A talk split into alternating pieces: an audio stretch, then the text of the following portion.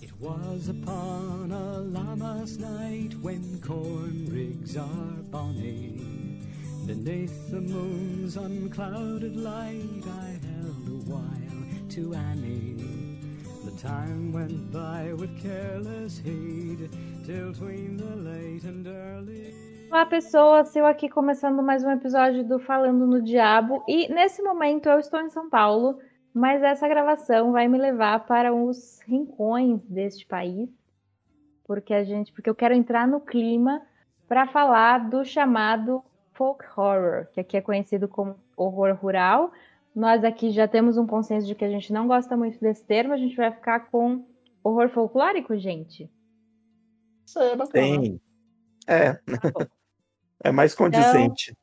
É, eu acho também. Mas antes da gente explicar o que, o que raios é o folk horror, vou dar boa noite aos meus coleguinhas. Olá, Ivo. Olá, Sil. Olá, Infernautas. Boa noite, Felipe. Olá, galera. Olá, Sil. Que bom estar aqui novamente para falar, não é aí, desse. desse é, é, é, eu não sei se é um subgênero, se é um estilo, mas eu, eu, eu super curto. Acho muito legal o tal do, do folk horror. Muito bom.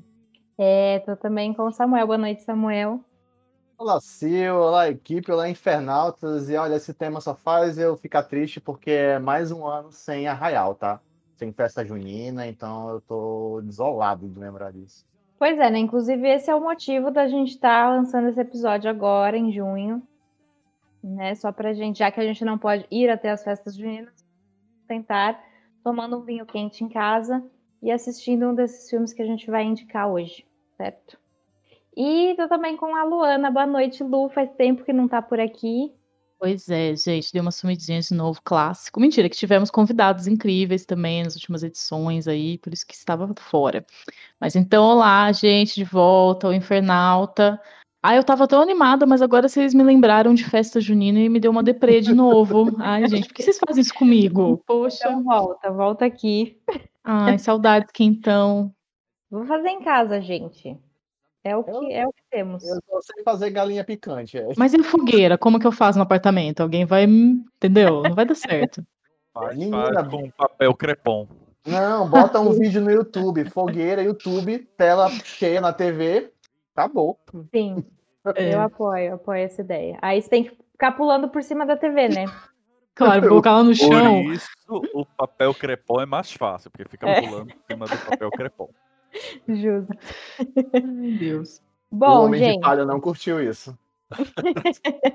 não, ele tá ofendido agora. Ele tá ofendidíssimo. ah, bom, vamos lá.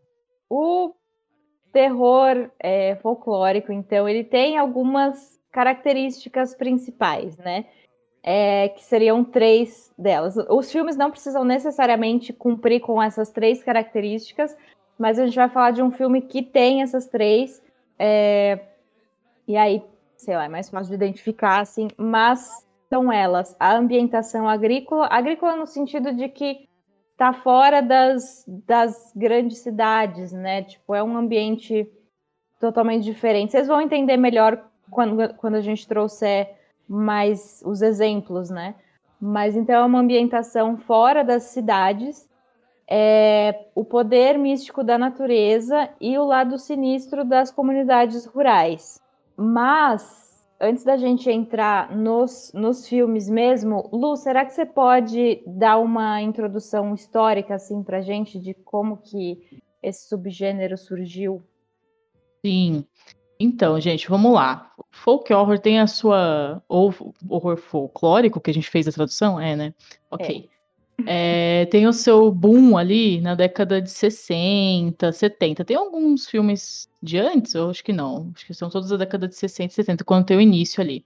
E qual que era o cenário do mundo nessa época, né? A gente tinha a Guerra Fria rolando, Segunda Guerra Mundial acabou ali em novembro de 45, então a gente estava numa situação de Guerra Fria, que era basicamente mundo dividido entre Estados Unidos União Soviética e todo mundo no meio com medo de que um desses dois lados apertasse um botão de uma bomba nuclear e destruísse todo mundo.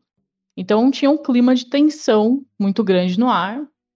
E muitos filmes desse período começaram a falar muito sobre essa questão de uma modernização, assim, de uma corrida tecnológica, de tipo seres que vêm de outros planetas e sei lá, você fazer essa corrida, inventar coisas novas para você ultrapassar outra potência, né? Então tinha-se muito essa coisa dentro do cinema, esse medo eminente de que algo fosse acontecer e uma resolução de que quem tivesse mais tecnologia iria vencer no final.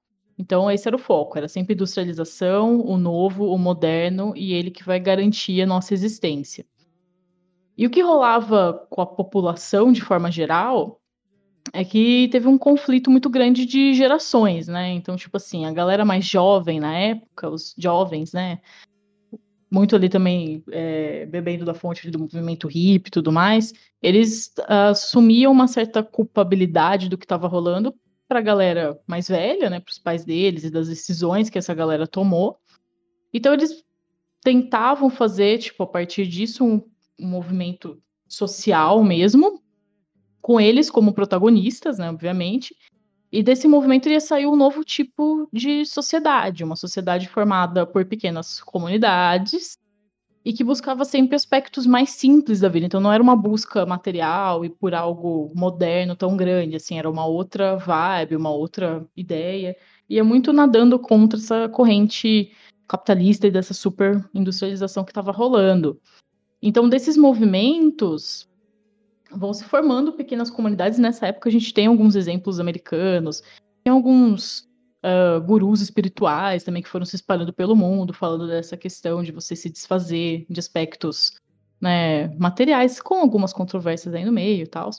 Mas rolava muito esse debate de você formar comunidades independentes e basicamente você ir para o meio do mato, você sair do centro urbano, você sair do meio de onde estava toda essa confluência aí dessas novas informações e tal. Então era um movimento de isolamento dessa galera, formando essas novas comunidades, normalmente comunidades de pessoas jovens. Ou seja, aqui você já tem um, uma pequena sinopse de uma tonelada de filmes que vão surgir aí do folk horror, né? Tipo assim, jovens no mato que se envolvem com algo espiritual maior e começam a fazer coisas X. Mas basicamente esse era o contexto histórico, então, que estava rolando. Então, era um movimento considerado de contracultura, que alguns historiadores colocam, esse termo por alguns não é tão bem visto, mas era basicamente isso, ia contra essa corrente que estava rolando de uma superindustrialização e essa busca armamentista da época. E este é o contexto do período. É isso Mas aí, um pouquinho antes do. Na verdade, assim, a gente, eu falo, até na live do, de aniversário do Boca, eu comentei que tem alguns filmes que a gente fala de vez em quando, porque a gente traz em basicamente todos os episódios, assim, tipo Enigma de Outro Mundo e Alien. Mas uhum. tem um uhum. filme que a gente fala sempre também, que é o Haxan. Que a gente já falou no de bruxas, a gente já falou no de, de demônios, e aqui ele, é, ele também é considerado um dos precursores, é um filme de, da década de 20, né? Então, claro que, que o folk horror se consolidou, fortaleceu assim no final dos 60 e nos anos 70, mas a gente tem alguns exemplos pingados assim. Isso no cinema é, europeu, né? E mas o Adam Scoville, que é um pesquisador, ele até tem um site chamado Celluloid Wickerman, que é Homem de Palha de Celuloide. Ele pesquisa bastante o folk horror e ele coloca como um exemplo um pouco mais antigo também um filme finlandês chamado A Rena Branca, de 1952, que o Ivo tentou assistir, né? Sim, é, é, ele é um filme ali da. Ele tem numa das boxes da Versátil, né? Aí, como, quando eu vi que na pauta ia falar sobre ele, eu resolvi ver. Ele é um filme. Ele é baseado na mitologia finlandesa, né? E no xamanismo. Sami. No caso, essa mitologia é sobre uma, uma rena que é rara, que é uma rena branca. E na, na mitologia, essa rena branca ela seria uma, é uma mulher que ela, ela se transformava numa, nessa, nessa rena para atrair os caçadores e quando ela atraía esses caçadores, ela se isolava, isolava ele, grupo de alguma coisa, ela os matava chupando o sangue deles, né? Uma coisa meio vampiresca. Uhum. É, o, o filme, assim, ele é, ele é interessante pela história, pelo contexto dele.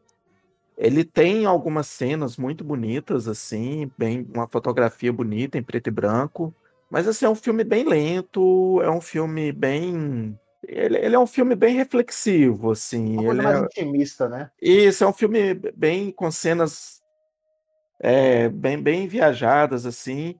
E ao mesmo tempo que ele tem cenas que são lindas, maravilhosas, ele tem algumas cenas que são repetitivas, né? Tipo assim, várias renas andando, correndo. Aí você fica olhando aquilo ali durante um, dois minutos. É bem cansativo, às vezes. Mas assim, é, é, é um filme interessante. É, eu, eu já tinha visto, né, que tinha ele numa box que eu tinha, já estava na minha lista de curiosidades para ver, eu aproveitei para ver, para poder falar sobre ele aqui no podcast. Uhum. Ah, deve ser interessante, né? Quantos filmes finlandeses a gente já assistiu na vida? É, Pois poucos. Se Ai, teve, se teve 10 pessoas no elenco, já foi o país inteiro, né? Que filmou É, esse então. filme. Pois é, foi. É, mas o termo mesmo folk horror, né? Ele veio surgir lá nos anos 70. E sei lá, me parece que foi um negócio meio, não sei se sem querer, mas é, lá no começo dos anos 70, na verdade em 1970 estavam acontecendo as gravações do, de um filme chamado Estigma de Satanás, que a gente vai falar dele melhor daqui a pouquinho. E o diretor, Piers Haggard, deu uma entrevista a uma revista chamada Kind Weekly. O título dessa matéria com o diretor foi Folk Horror Study, um estudo do horror folclórico. Né? Mas o- esse termo demorou bastante para se consolidar mesmo. Tanto que a próxima vez que se tem registro dele sendo usado assim foi em 2004, quando o Piers Haggard mesmo deu uma entrevista para Fangoria e ele comentou nessa entrevista sobre é, o contraste do filme dele, do Estigma, com relação aos filmes da Hammer, que eram muito populares na década de 60, né? E ele disse que cresceu numa fazenda e que para ele era natural usar o campo como, como símbolo, né? Então, ele diz, né? E abre aspas aqui, como essa era uma história sobre pessoas sujeitas a superstições sobre a vida na floresta, a poesia obscura desse tema me atraiu. Eu estava tentando fazer um filme de horror folk, eu acho.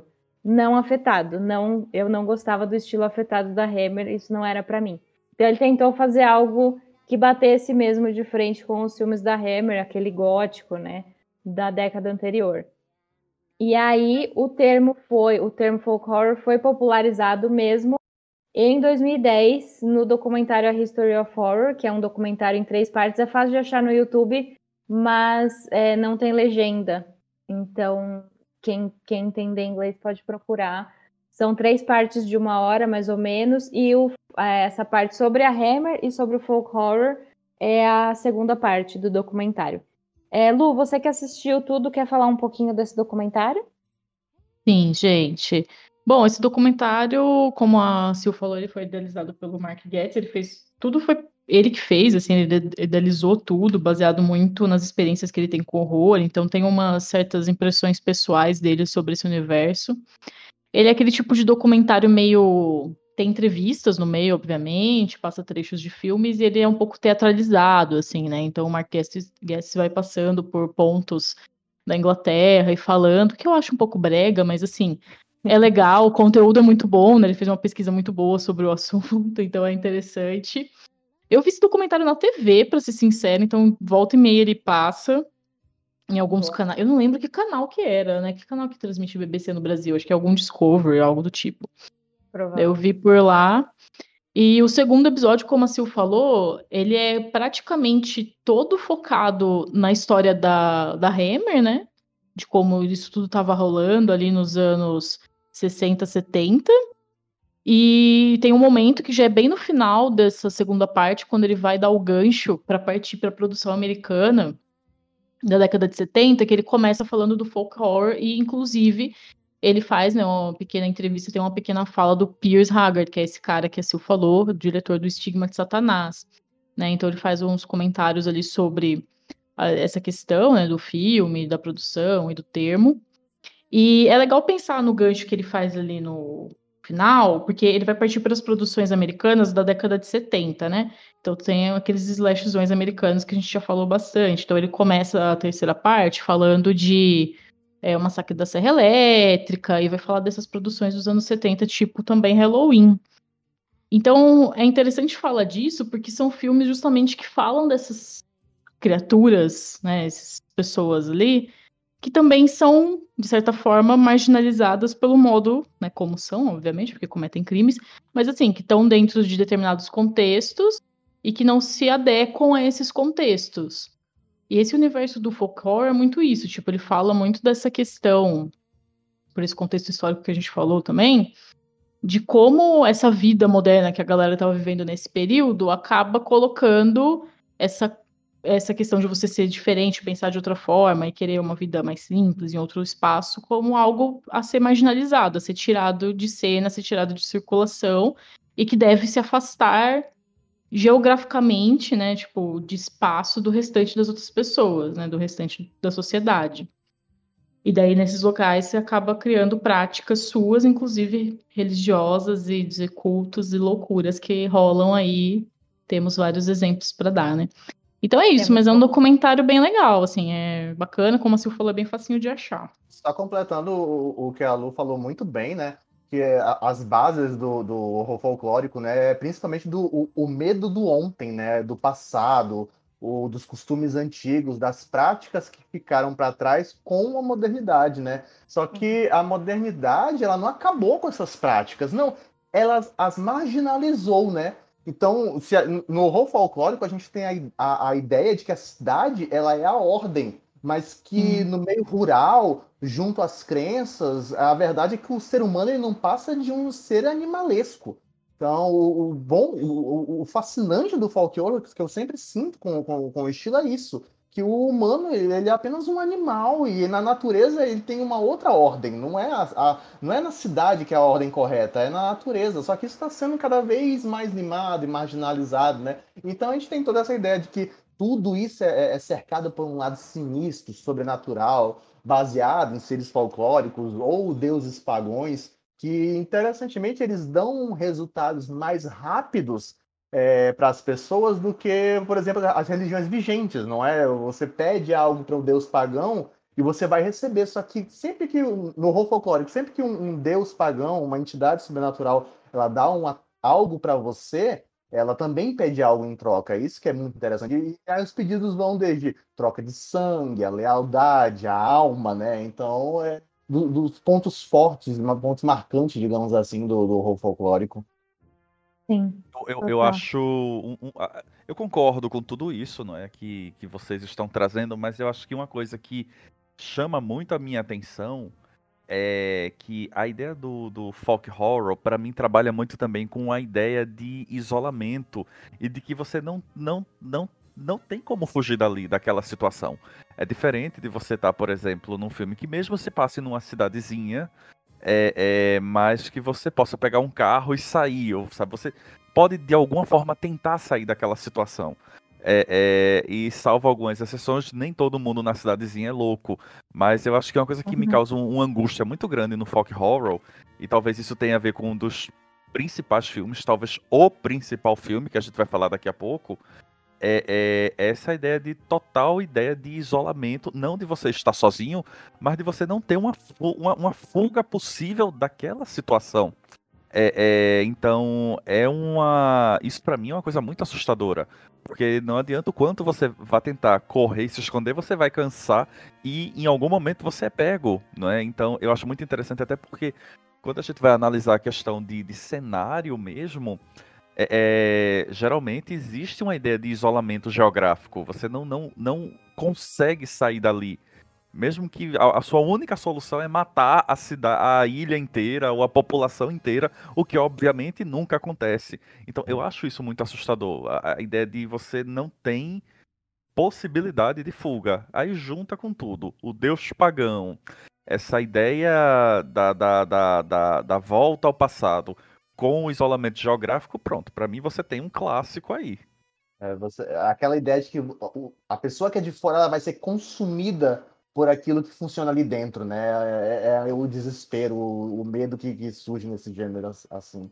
E eu acho isso muito funcional e eu acho isso, inclusive, muito atemporal, sabe? Eu acho que tanto faz você colocar isso num filme da década de 70 como num filme recente. Talvez recente isso seja até mais, mais agressivo, já que nós vivemos em uma sociedade que é muito conectada e que, sabe, é, é, é você tem, tem toda uma, uma série de opções para, mesmo estando ali, mas tentar uma conexão com fora. E, e, ah, quando você vai para filmes da década de 70, não. Acho que isso era muito mais assustador do que, do que por exemplo, um, qualquer outra situação de terror.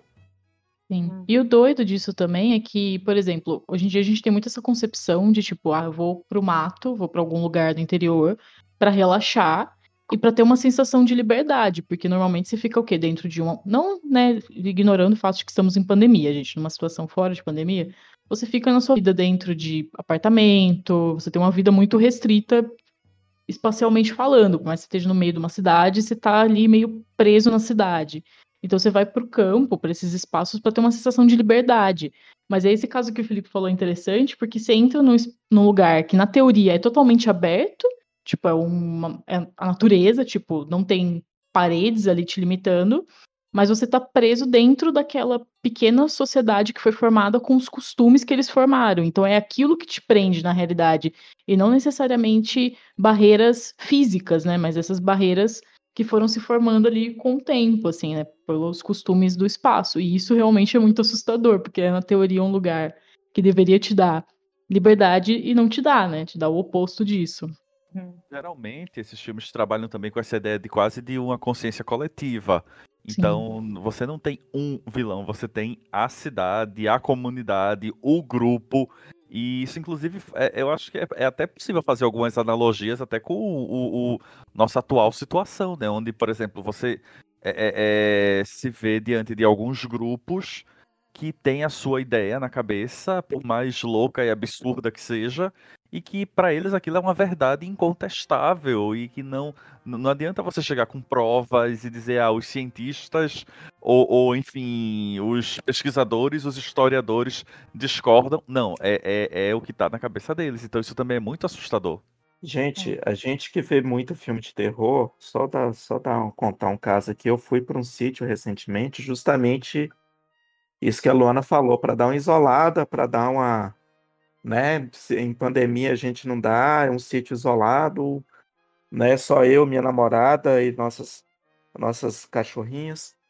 E aí eu dei uma caminhada pelo pomar do sítio lá, tinha cabeça de, de boi pendurada assim, cara, muito sinistro, eu virei. E a gente que vê filme de terror, eu virei, gente, tem uma seita aqui pagã aqui que vai, tipo, sacrificar a gente. Né? Aí, eu, aí dá, dá, dá, dá um medo. Bom, lá no final dos anos 60 e começo dos 70, então, é, foram feitos três filmes que são considerados, eles são chamados de a Trindade Profana. São os três representantes principais dessa é, desse subgênero, então, na época, né? É, são eles, então, o Caçador de Bruxas, de 68, o Estigma de Satanás, que eu já falei ali em cima, que é o que, de 1971, e O Homem de Palha de 73. Queria falar um pouquinho desses três, brevemente, assim, pelo menos. Acho que a gente vai focar mais no Homem de Palha, que eu acho que virou, tipo, o símbolo do folk horror, né, de todos os tempos. Mas vamos falar brevemente, então, dos outros dois também, começando pelo Caçador de Bruxas. Alguém assistiu? Eu vi já há algum tempo, assim. Acho que você viu mais recente, Silvana. Acho que está mais fresco na sua memória. Vi, vi agora há pouco. Essa semana. Bom, o Caçador de Bruxas é o terceiro filme do Michael Reeves, que foi um diretor que morreu muito cedo, aos 25 anos. Então ele fez esse filme super novinho, né?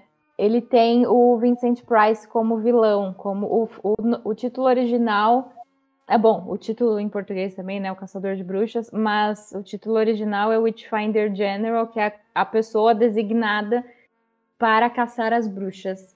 Tipo, ele vai de cidade em cidade queimando bruxas e bruxos, né? Segundo julgamento. Mas então o filme começa com um soldado. Na verdade, a primeira cena desse filme já é bem forte, porque você tem ali uma, uma imagem bonita, tranquila, é, rural, mas você ouve umas batidas, né? E elas vão ficando cada vez mais próximas. E aí, quando mostra o que são essas batidas, é um cara montando uma forca. E aí já corta para uma moça sendo arrastada, levada para essa forca, porque ela foi julgada e, e vai ser executada. Os personagens, o personagem, um dos personagens principais desse filme é o Richard Marshall, que é um soldado. É, esse filme acontece, se passa durante a Guerra Civil e ele tem uma noiva que vive com um tio, que é padre, em uma cidadezinha. E acontece que o, o personagem do Vincent Price, que é o Matthew Hopkins, que é uma pessoa que existiu de verdade, né? É, ele chega a essa cidadezinha e ele julga o padre como bruxo e o executa, né? E aí esse soldado vai partir atrás desse do, do Matthew e do ajudante dele também para tentar conseguir uma vingança, né? Bom, então esse filme tem essa ambientação fora das cidades e ele tem esse contraste entre a paisagem que é muito bonita, é muito agradável, mas essa violência toda que se passa no lugar com o apoio da comunidade que mora nesse lugar, né? Como o Felipe disse, é, são pessoas que acreditam naquilo que elas acham que é real e, e isso pode ser muito nocivo, né? O filme é basicamente sobre isso. Assim, eu acho muito engraçado que é, esses filmes todos, assim, os filmes de folk horror, muitos, muito se passa durante o dia, né? A gente vai falar até do Midsommar mais pra frente, que, tipo, é tudo muito, muito às claras. Mas às vezes está anoitecendo, mas, tipo, claramente eles estavam filmando durante o dia mesmo, porque tipo, só deu uma escurecida na tela, assim, mas tá tipo um puta sol batendo no capacete das pessoas, sabe? É engraçado. É interessante mas... porque. Desculpa, rapidinho. Não, pode falar. É que o, o, horror, o, horror fol, o, o horror folclórico, né, ele se baseia muito nas paisagens. E isso é, um, é outra característica, né? A, uhum. a, a, é obcecado com as paisagens. E a apreciação de uma paisagem, ela se dá em geral na luz do dia, né? Então, o próprio, o, o que a gente vai falar mais na frente, o Homem de Palha, a maioria desses filmes, eles, boa parte deles são diurnos, a, a, as cenas. Principalmente para a gente apreciar as localidades. O Apóstolo também, por exemplo, a maior parte do filme é de, é de dia. Então, uhum. é, é, é, muito fascinante como esse é um, um, um subgênero do terror onde o horror pode ser apresentado durante o dia. Ele te aterroriza durante o dia.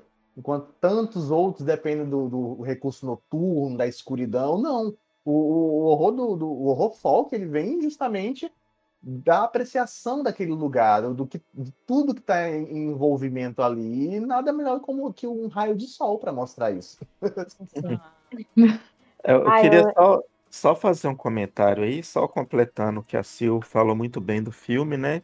Justamente legal que o filme ele traz isso, essa questão desse julgamento, né, de usar a religião para julgar e justificar as torturas, né, e visando no filme lucro, né, porque ele recebia para fazer aquele trabalho Sim. lá, ouros que a população pagava para ele, assim, né, então como que, né, até como a Sil comentou, né, tipo, como que era esse julgamento, né, o porquê que aquela pessoa, ela, elas seria considerada uma bruxa. Eu vou até voltar um pouquinho no, no último podcast que a gente gravou, não no último, né, mas no, no que a gente lançou é, sobre as freiras, uhum. é, que também tem um comentário lá do, do, do filme The Devils, do, do padre lá, que ele é ele é julgado assim, né? E os motivos que ele é julgado são totalmente políticos. Né? Então a gente todos os motivos de julgamentos eram questionáveis assim. Esse filme ele reflete muito bem isso também sobre esse julgamento. É, ele porque essa essa questão do o tio da o tio padre, né, que foi julgado e executado. Ele foi preso É, mas daí a sobrinha tentando ganhar tempo para quem sabe conseguir resolver de algum jeito, porque o noivo dela não estava ali, né? Como eu disse, era guerra civil, então ele estava fora, assim, em missão. E aí a mocinha, para tentar ganhar tempo, ela ela passa algumas noites com o Matthew Hopkins, né? E, e aí, enquanto, ele, enquanto ela estava com ele, ele mandava ir adiando. O, o, o padre continuava preso, mas não, não vai ser executado hoje. Não, pode, deixa ele aí, sabe? Então, é uma coisa muito, muito arbitrária, né? Muito... Mas, bom, aí alguns anos depois, em 71, a gente teve o Estigma de Satanás, que eu acho que eu achei um filme muito interessante também. Acho que esse saiu assistir. É, eu acho É, que esse foi só só. você que assistiu. É, esse é o que, o que eu disse lá no começo, que tem todos os, todos os elementos, né, do, do folk horror. Então, tem essa ambientação rural, é uma cidadezinha é, afastada, né, das, das cidades, assim. Essa questão do poder místico da natureza e o lado sinistro das comunidades rurais. Então, na verdade, são um, o grupo de jovens né, como a Lu falou lá em cima também, essa questão do, do movimento jovem, são jovens que, que formam uma seita, eles matam assim, uns eles fazem sacrifícios é, entre eles mesmos, sabe? É, então, se uma pessoa tem a, a marca de Satanás, que, que é bizarra, porque é tipo uma parte do corpo que fica mais peluda, sabe? Fica um, uma mancha de pelos assim na pele da pessoa. Então ela é a, a que foi marcada e aí ela, ela ser sacrificada. E aí tem é, tem algumas figuras de autoridade, tem o padre, tem o juiz, tem o médico, enfim. É, mas tem muitas muitas coisas que são contrapostas, assim. Então tem a repressão e a sexualidade. Então quem quem os jovens são é, são mais, mais é, sexualmente ativos, assim, é claro que escondidos, né? Enquanto os mais velhos têm toda essa repressão sexual. Tem a, a figura, as figuras de autoridade, como eu disse, padres, juiz, etc., e os jovens que são, que, que, é, são os transgressores. É, a vila, onde está tudo aparentemente em ordem, e a floresta, onde esses jovens se encontram para fazer as coisas que eles fazem. E uma coisa que eu acho muito legal, que até o, o Piers Haggard fala nesse no documentário que a gente citou, né, no A History of Horror, ele ele gravou muitas cenas com a câmera no chão. É, ele fazia uns buracos no chão mesmo para a câmera estar tá pegando tudo debaixo da terra, porque esse mal que que aparece no filme, ele vem da terra e ele é abraçado por essas por esses jovens que vivem nessa vila né? Então acho que é algo é legal de prestar atenção caso vocês assistam o filme, é, que tem muito essa essa simbologia mesmo. Mas é isso, eu, eu super recomendo que eu achei uma, um exemplo bem interessante assim também desse, desse subgênero. Mas daí a gente chega em 73 então com o Homem de Palha. O Homem de Maravilhoso. Palha é, mara- é uma obra-prima. Eu acho que é um daqueles, daqueles é, é, momentos onde todo mundo concorda. Não é? Eu acho que ele é o grande, grande, talvez, repre- representante dessa, dessa categoria. É, o Homem de Palha, ele acompanha, não é? Primeiro, eu acho que assim, é, é interessante porque ele, ele traz como personagem a- ou como personagens, não é? É, homens e mulheres mais adultos. Ele não, não trabalha muito com a ideia do, do, do jovem, do adolescente. Claro que tem alguns, mas os personagens principais já são pessoas adultas. Então é a história basicamente de um policial, não é? Ah, que ele chega a uma ilha super remota na Escócia, é, investigando o desaparecimento de uma garota. Uma garota local que ninguém sabe onde está, ninguém viu, e na cabeça dele ela pode ter sido morta ou sequestrada por alguém da ilha. Então ele vai ficar uma temporada ali na ilha. A princípio ele é bem, bem, bem tratado, porque isso é uma- é característica também do folk horror. Você nunca chega e já saca que ali não vai dar certo. Inicialmente você é, sabe, você identifica que é, é um pessoal com costumes particulares, uma coisa muito própria, sim, nada do outro mundo. Só que aí ele começa a notar que a galera não tá muito afim de, de, de ajudar na investigação. E aí vai, vai, ele vai se deparando com uma série de coisas estranhas e tudo né, parece ter uma ligação com o, o, o, o, personagem do Christopher Lee, que é como se ele fosse uma espécie de líder religioso daquele local. É, é... E aí o filme ele vai criando, ele vai trabalhando com uma, uma sensação cada vez mais de, de estranhamento e, e, e de, de é, é, bizarrice com o comportamento das pessoas.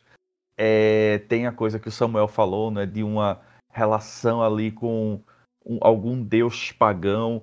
E ao final do filme, né, nós descobrimos que tudo fazia parte de um plano da galera, da, dos habitantes dessa ilha, porque eles precisavam fazer um sacrifício é, é, para que a colheita fosse mais próspera.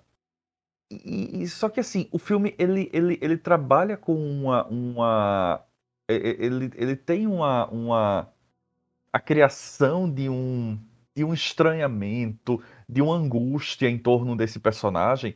Quando você chega ali no final, você você tá enlouquecido como o personagem. É, e eu acho que assim, o filme ele trabalha também com algumas questões muito, muito interessantes. Eu acho que tem uma certa é, é, é tensão sexual também ali no filme, por meio do personagem principal. É, e assim, tudo destoando do que, é, do que seria para ele considerado realidade. Eu, eu acho esse filme muito bom.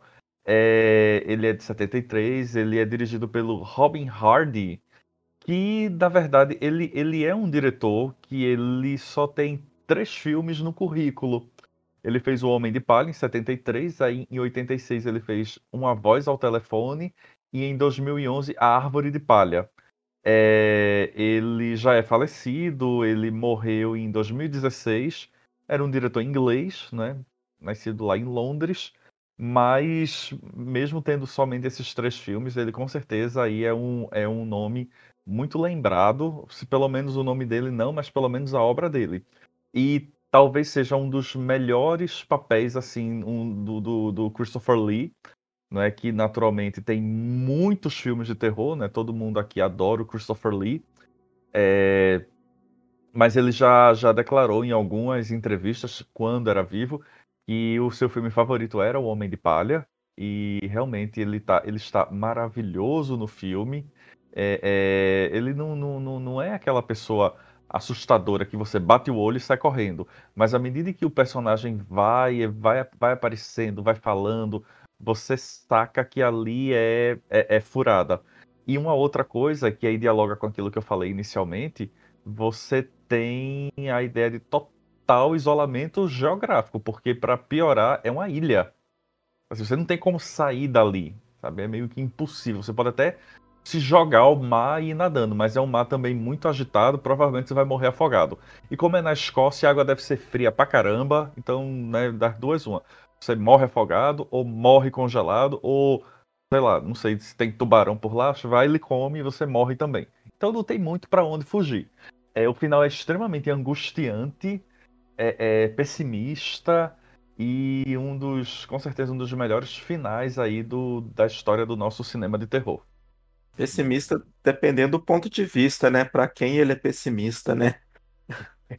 É para dentro é ali do né, de personagem ali para né, para alguns moradores é um final feliz. É um é? final muito feliz.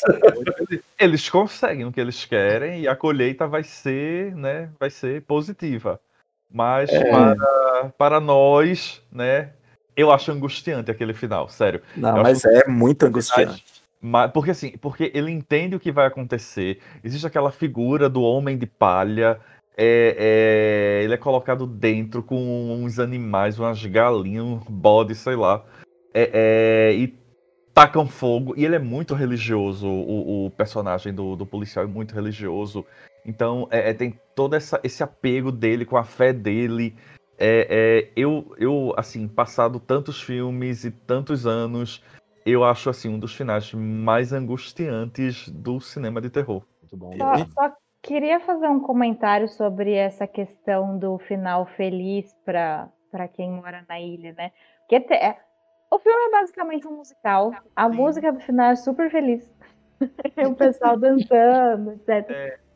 Só que o que, o que acontece é que o, o Howie, né, que é o, o- esse policial, ele fala é, que no ano que vem, quando não der certo a plantação, aí vai ser você que eles vão queimar, né? Falando isso pro personagem do Christopher Lee. E o Christopher Lee fala, não vai falhar. E, tipo, eles têm essa crença absoluta que esse É. sacrifício vai dar certo. Então é ali um negacionismo, sabe? Porque é isso, ele não sabe. Como que ele sabe que vai dar certo? Ele não, ele tem essa, essa fé assim completa, mas ele não sabe. Né? E, é- e pensando assim, racionalmente, quais as chances? Porque ele mesmo fala, é, essa não era para crescer nada nessa ilha, porque o Uhum. clima não, não, não permitiria, né? Mas de algum jeito que eles fizeram ali deu certo, mas por quanto tempo daria, sabe? Então, não sei se, tipo, a princípio é feliz para eles, mas se tivesse, sei lá, um, um- uma cena pós-créditos, um ano depois. É, eu fiquei muito curioso com isso, para saber como teria sido o pós, né? Mas, mas não revela. O, que- o que eu acho eu- curioso do, do Homem de Palha é que se você vai meio desavisado, vo- você parece que é um pouco enganado pelo filme, principalmente no- pelo começo e tal. Que no, como o filme é dos anos 70, você tem aquele cenário, né? Ah, o policial chegando de hidroavião numa ilha. E aí você pensa, ah, esse é um filme de folk horror, mas quando o cara chega na ilha, parece assim tudo normal, a- a- tem estruturas assim que condizem com a época, as pessoas estão vestidas com a- as roupas da época, só que aí você vai é, é, entendendo como funciona essa comunidade do filme, é, e, e é uma espiral de mistério. Cada minuto vai aumentando o mistério. Tem o desaparecimento que o policial está investigando, e a cada passo que ele dá nessa investigação, ele cai mais na, na verdadeira religião, nos verdadeiros costumes de todo aquela, aquele povo, né? E aí você fica, cara, isso não tem nada de normal, né? A- a- Até o, o Felipe falou que o, o policial ele é um cristão fervoroso. Ele vai pra lá, ele, ele é noivo, né? Tá, vai, vai casar em breve, frequenta a igreja, mostra a cena Virgem. Ele é Virgem, lembrado. ele frequentando a igreja e, ela- e aí ele entra em conflito com a religião dos povos druidas, né, ali na, naquela ilha. A, a própria Sil falou que a música tem um impacto muito grande nesse filme.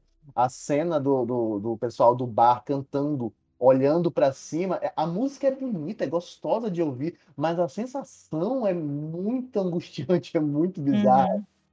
E tem uma, como o Felipe falou, tem uma aura erótica muito forte e, é, e até que, que esbarra numa ideia, na ideia de, de empoderamento feminino pelas religião, pelas religiões pagãs, né? De que a mulher está em igualdade com o homem, ela, ela tem seu, seu completo direito a escolhas independente da, da vontade masculina. É, então é, é- é muito, muito interessante toda essa construção. Eu gosto porque ele tem esse formato de espiral. Você, vo- se você vai desavisado do filme, você é pego muito de surpresa. Eu fui muito pego de surpresa. Eu assisti o filme assim.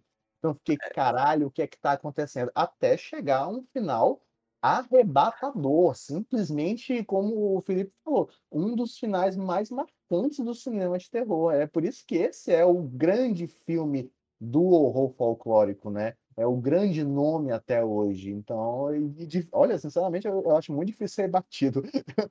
Muito. É, eu, eu acho que o filme, assim, ele é muito bonito, ele é visualmente muito bonito, ele é muito colorido. Os Uhum. rituais são bonitos, como o Samuel disse, as músicas são bonitas. E, e isso causar uma angústia na gente é, é, um, é, é uma quebra ali de convenção do gênero de horror, porque geralmente quando se fala em ritual para filme de horror, essas coisas, são aquelas seitas obscuras, aquele pessoal encapuzado, livros, né, li- livros ocultos. E o folk horror, ele, ele algo, esses representam alguns, né, não todos, né, mas o Homem de Palha principalmente, né? O, o Midsummer também, que é um. Ele bebe ali na, na fonte do. Muito do, do, do Homem de Palha. É, são bonitas as cenas, assim. É tudo muito bonito, tudo muito colorido, tudo muito florido. É bem legal. Eu acho bem legal essa quebra e, e do impacto que isso causa na gente, que isso traz na gente é, visualmente, sentimentalmente falando assim do filme. Gente, mas precisa eu... mais do que o do que o Christopher Lee de, lá pro final, quando eles estão todos fantasiados e tal, e ele tá com um vestido e uma peruca comprida. Ah, essa cena é ótima, essa cena é ótima. Fala, Lu. Gente, eu ia falar, Sil, que você falou que, tipo, queria ter um corte para um tempo depois, né, pra ver o que, que rola lá. O, Tom, o Robin Hard, ele fez o livro, que ele fez um filme depois também, tem o Cowboys for Christ. Eu nunca vi o filme que ele fez também depois, em 2011, se não me engano, que acho que ficou The Wicker Tree, The Wicker Plant, é, The Wicker... Isso, isso. Eu não vi o filme, mas eu li o livro, que é o Cowboys ah, for Christ, que ele mesmo que escreveu. Uhum. Que foi tipo uma sequência, o que ele queria dizer como sequência de O Homem de Palha. E aí, deu ruim a plantação? Deu certo. Uh, então, o livro não é tão. Eu não vi o filme, gente. As pessoas falaram muito mal do filme. Foi ele que fez os dois, né? Ele fez o livro e depois ele fez o filme. O livro. Mas, né, eu leio umas bagaceiras, então para mim foi tranquilo. Mas a ideia do livro, que eu acho que é a mesma do filme, porque afinal de contas ele que fez os dois, é tipo assim: é, hoje em dia, né, tempos atuais, anos 2000, um casal de cantores de country americano, gospel, viajam para a Escócia com o objetivo de. É, como chama, gente? Tipo missionários, assim, sabe? Para levar a palavra de Cristo lá para uma pequena comunidade, a convite de uma amiga que eles fizeram um dia que eles estavam num, tipo, num teatro. Então é tipo uma, uma viagem meio que dos peregrinos caminho inverso, sabe? Que ele tenta fazer assim durante o livro, ele vai um pouco brincando com essas questões assim. Uhum. Só que daí eles chegam lá e é a mesma comunidade, é o mesmo espaço, é uma comunidade pagã. E daí vai tudo acontecendo, e certos eventos vão levando ao outro, até que tem um momento de sacrifício também. E. É a mesma coisa. É a mesma coisa, gente. Só que dessa ideia que é ele tenta brincar. Com um casal. Exato. E ele tenta brincar um pouco com essa questão. Ele pega bastante nessa coisa do dos peregrinos mesmo, assim, do Thanksgiving e tal, tipo assim, de que a galera foi para os Estados Unidos com essa intenção de a gente tem uma palavra para isso, né? Que é tipo, eles são missionários. Catequizar. Isso, catequizar, isso aí. Catequizar. Com essa missão, e daí tenta fazer esse caminho inverso, né? Tipo, americanos agora indo para a Escócia para fazer essa mesma coisa. Só que daí dando ruim também, né? Não dá certo. Até que culmina numa pessoa sendo embalsamada, né, gente? Isso é muito emocionante. Ah, é legal. é, então. E tem todo um evento também, que daí eles vão cantar nesse evento. Então, isso que eu achei bacana também, porque querendo ou não, no livro é um livro muito cheio de música também, porque os dois caras, né, o casal, eles são cantores. Uhum. Então eles vão lá com o objetivo de cantar, tipo, né, catequizar cantando. Então tem essa pegada Sim. também musical. Eu não sei como que ele fez isso em filme, porque eu não assisti o Wicker Tree. Eu não sei porque ele fez nome diferente, gente. O nome do livro é Cowboys for Christ. Eu não sei porque que ficou diferente. Mas eu não vi a adaptação que ele fez pro filme dele mesmo, né? Então não sei como que ficou. Uhum. Mas tem a continuação, então, gente, do Homem de Palha. Existe isso aí, feito pelo eu, próprio eu Robin Hardy. imagino porque fizeram essa mudança do nome por, até porque, para falar duas curiosidades ainda sobre o Homem de Palha. Primeiro que ele, ele também é baseado num livro é, ritual de 1967, é do David Pinner, né? É interessante que o livro foi escrito em 67 e já em 73 sai o Homem de Palha, né? Eu gosto desse, desse, dessa rapidez, que eles uhum. gostaram mesmo do livro. Mas o Homem de Palha, ele teve dificuldades na distribuição. E ainda assim, a distribuidora que, que comprou, porque as distribuidoras ficavam, cara, isso é muito subversivo, isso é muito contra as religiões e tal, contra a religião católica e tal, talvez dê ruim. Só que a distribuidora que aceitou é, levar o Homem de Palha para pro, os cinemas disse: não, vamos levar, mas a gente vai levar da nossa maneira. Eles fizeram vários cortes, fizeram cortes gigantescos no filme e deixaram, inclusive, ele fora de ordem. É, transformando, por exemplo, a cena que o, o, policial é seduzido, né, naquela cena da parede, uma das primeiras do filme, após a chegada dele, praticamente, por exemplo. Então, uhum. é, é, das versões do Homem de Palha, porque conseguiram encontrar em alguns, em alguns arquivos os, cortes e tentar reorganizar, mas, por exemplo, não, não conseguiram encontrar todos. O corte que foi para o cinema em 73 não, não teve a participação do diretor. Então, o filme foi bastante modificado. Então, as versões que são consideradas hoje, as, as versões reais do Homem de Palha, são a de 2001 e a de 2013, que é uma Director Cut. Então, fica a dica também para quem quiser se atualizar, viu há muito tempo, pegue essas versões, porque a versão mesmo de 73 não é a idealizada pelo diretor. Eu quero compartilhar maior, uma das maiores frustrações cinematográficas da minha vida, e até para deixar registrada essa informação também, que eu, muito jovenzinha ainda, assisti o remake antes do original. Hum. Então estragou tudo para mim. Você vacilou. Vacilei muito. Gente, remake com Nicolas Cage, não sei se todos aqui assistiram, eu vi no cinema. Não fazia ideia de, do que eu estava fazendo na minha vida naquele momento. Mas, né, daí já perdeu toda a surpresa para mim quando eu fiz. Gente, mas, eu, gosto, eu gosto muito do Nicolas Cage, mas esse remake aí não deu.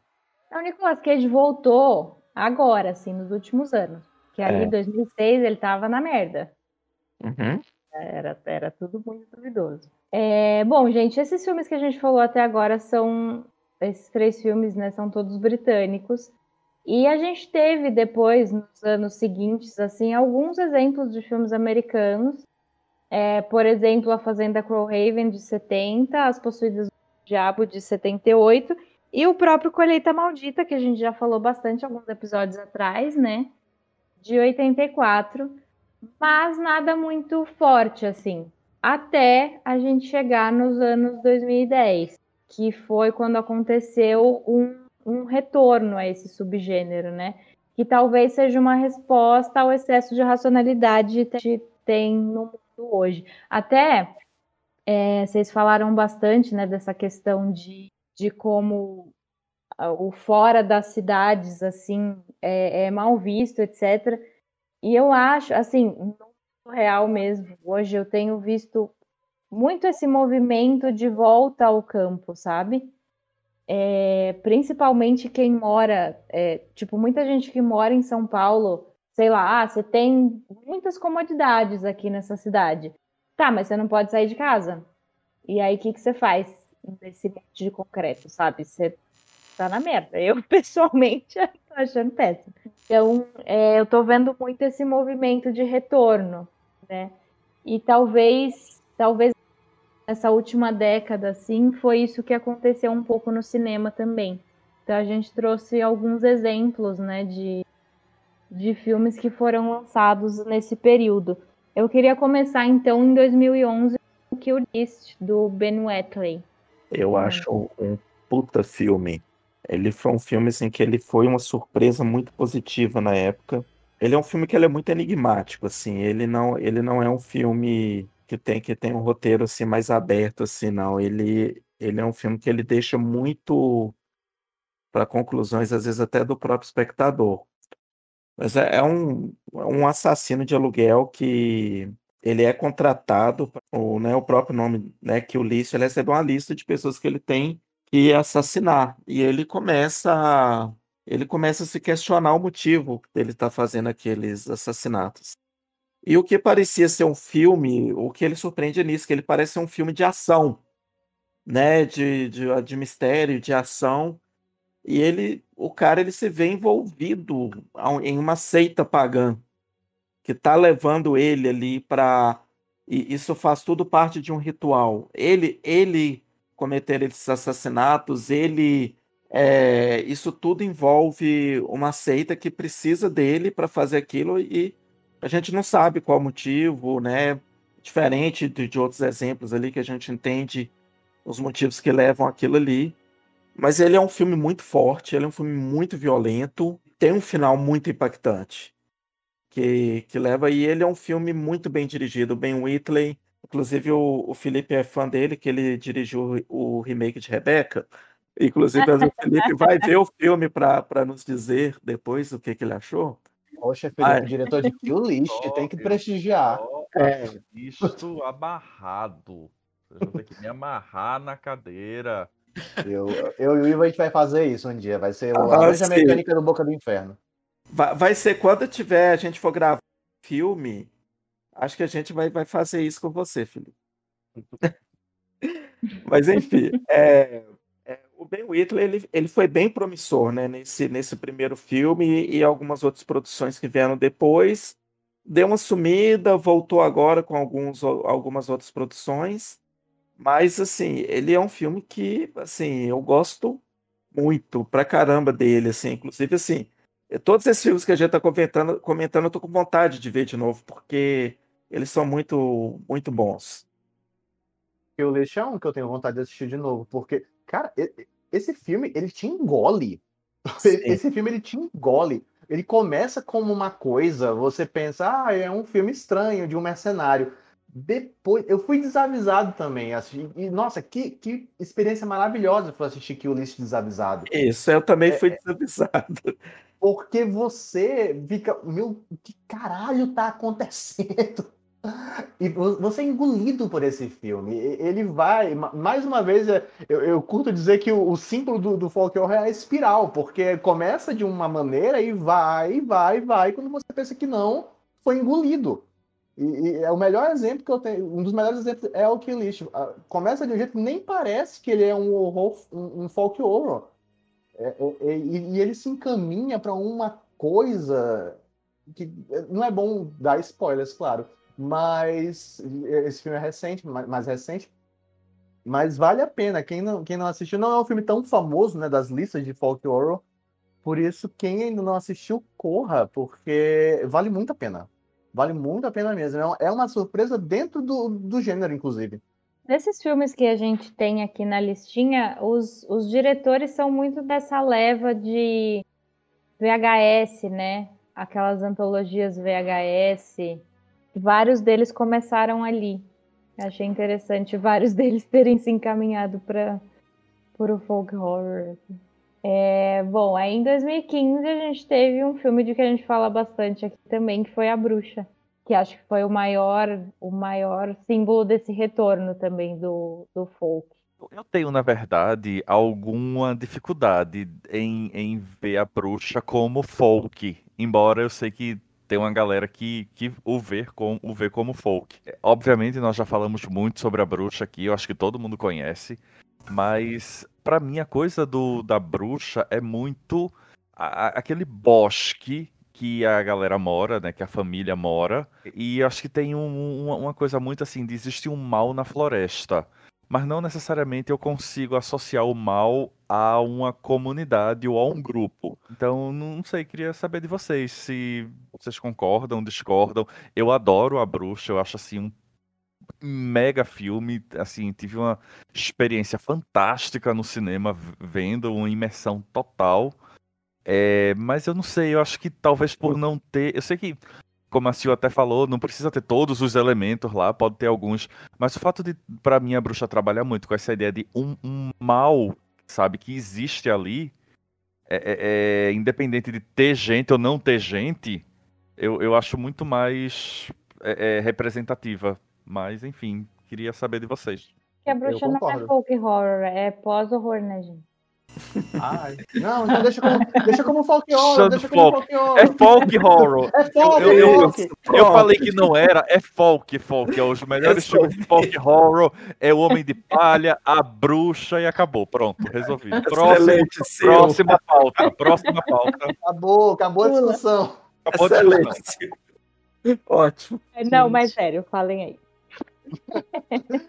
Eu, eu acho que o Felipe tá certo. O medo do, do, do- Por mais que a bruxa figure, né, né, em praticamente todas as listas de folk horror, é, é, um, é um medo de, de, um, de um elemento muito específico, né? E, e não tem todos os elementos ali presentes. É uma coisa ou outra. A gente já falou bastante da bruxa, claro.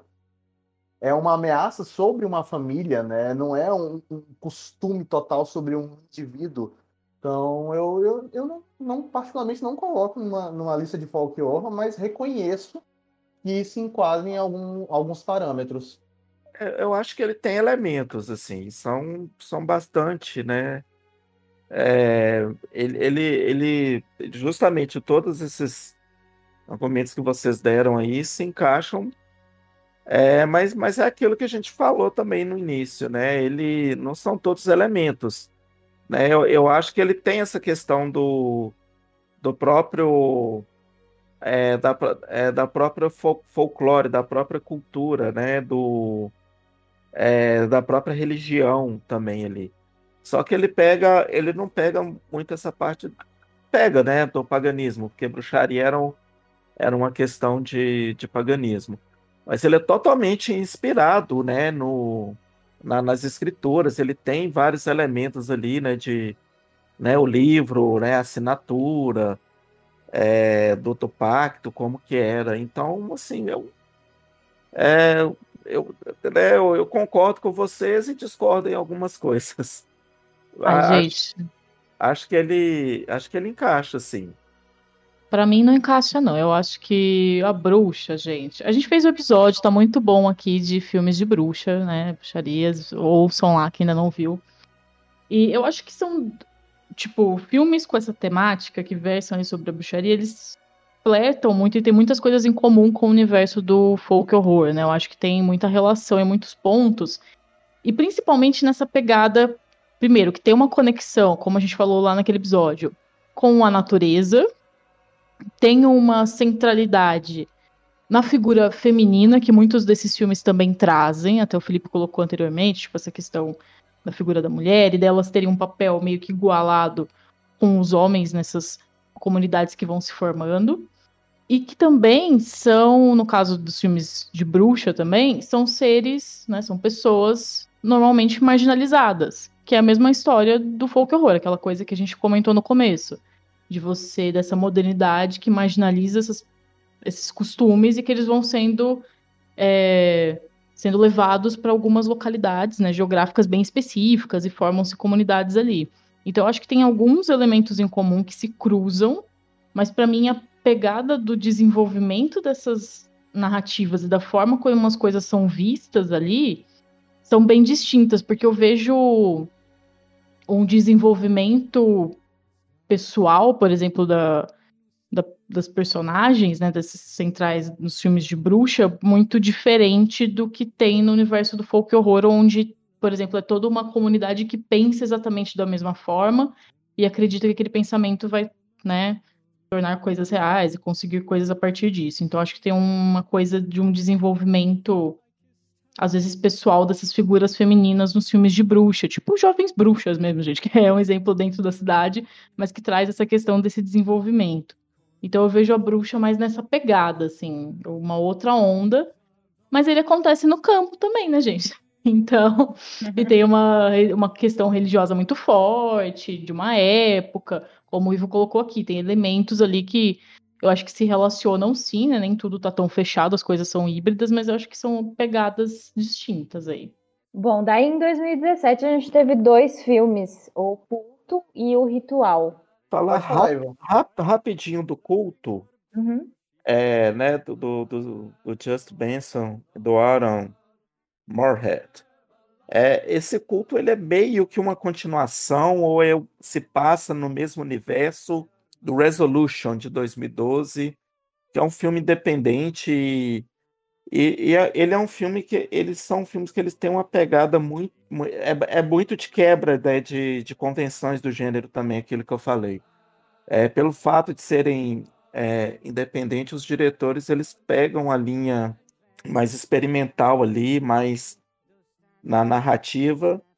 É, o culto ele é um filme que, pegando o culto mesmo, que eu acho que ele se encaixa mais no gênero, ele é bem, ele é bem interessante quando dois irmãos voltam bu- buscando respostas de, uma, de umas gravações em vídeo, e é, aí esse culto ele tem ali em comum, ele tem uma coisa meio, meio física, meio Lovecraft, ele mistura ali uma questão de física com com a questão do, do culto da, daquela religiosidade, uma coisa também meio alienígena.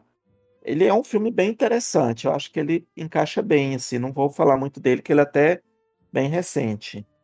E, e é legal que ele é um filme assim, que ele rolou muito em festivais, né? Que ele é uma pegada bem independente mesmo. É, e você, Samuel, o que, que você ia falar? Eu ia falar sobre o Ritual de 2017, né? Dirigido pelo David, Bru David Bruckner. É, é um filme curioso, ele é bacana, não é um, um, nada marcante, né? Conta a história de um grupo de amigos de faculdade que eles se reúnem para fazer uma viagem à floresta. Se eu não me engano, é na Suécia. É, então é um cenário bem, novamente, aquela coisa do, do folk horror, um cenário muito bonito, cenas diurnas mesmo, mas um local bem aterrorizante, que ao longo que eles vão adentrando nessa floresta e eles se perdem, obviamente, eles vão de confronto a, a, uma entidade pagã e a todo um culto que existe ao redor dessa entidade e que ela está destin... ela tá é, é, é... destinada não é, não é, a palavra, não. ela está determinada a persegui-los. Então tem algumas cenas bem interessantes nesse filme, é, principalmente no, no, no, começo, né, o, quando eles estão numa cabana perdidos. Mas esse filme tem um problema no final que fica um pouco desequilibrado. Os efeitos especiais não se enquadram muito bem para o que eles estavam desejando. É uma, uma opção interessante de, de, de folk horror moderno. É, os caras eles vivem na nossa época, né? Então eles adentram na floresta e encontram a, a questão dos costumes tradicionais de outros povos de outras épocas. É, tem, se enquadra bastante no, no, no gênero. É uma opção, mas não é exatamente um grande filme. É um filme que eu quero muito ver, assim, eu vi umas imagens já desse, desse ritual que, que me pescaram, assim. Tá na minha listinha. Vale a pena para um momentinho assim que você tá precisando de um filme. Ah, quer assistir alguma coisa? Então, bota o The Ritual, vai, vai ser legal. E, e você colocou na lista também o November, né? Esse eu, eu adoro esse filme, ele é de 2018. Ele é um drama estoniano ele é escrito e dirigido pelo Rainer Sarnet, então só de você assistir o, o, o November, você tem um impacto pela língua, porque eu nunca tinha assistido um filme estoniano. E a fotografia é muito marcante, é um preto e branco muito, muito forte, né? Inclusive, ele foi selecionado como representante da, Estô da Estônia para o Oscar de melhor filme estrangeiro em 2018, mas não chegou nem a ser selecionado, que não é uma surpresa, porque é um filme realmente um, um folk horror bem, bem pesado até.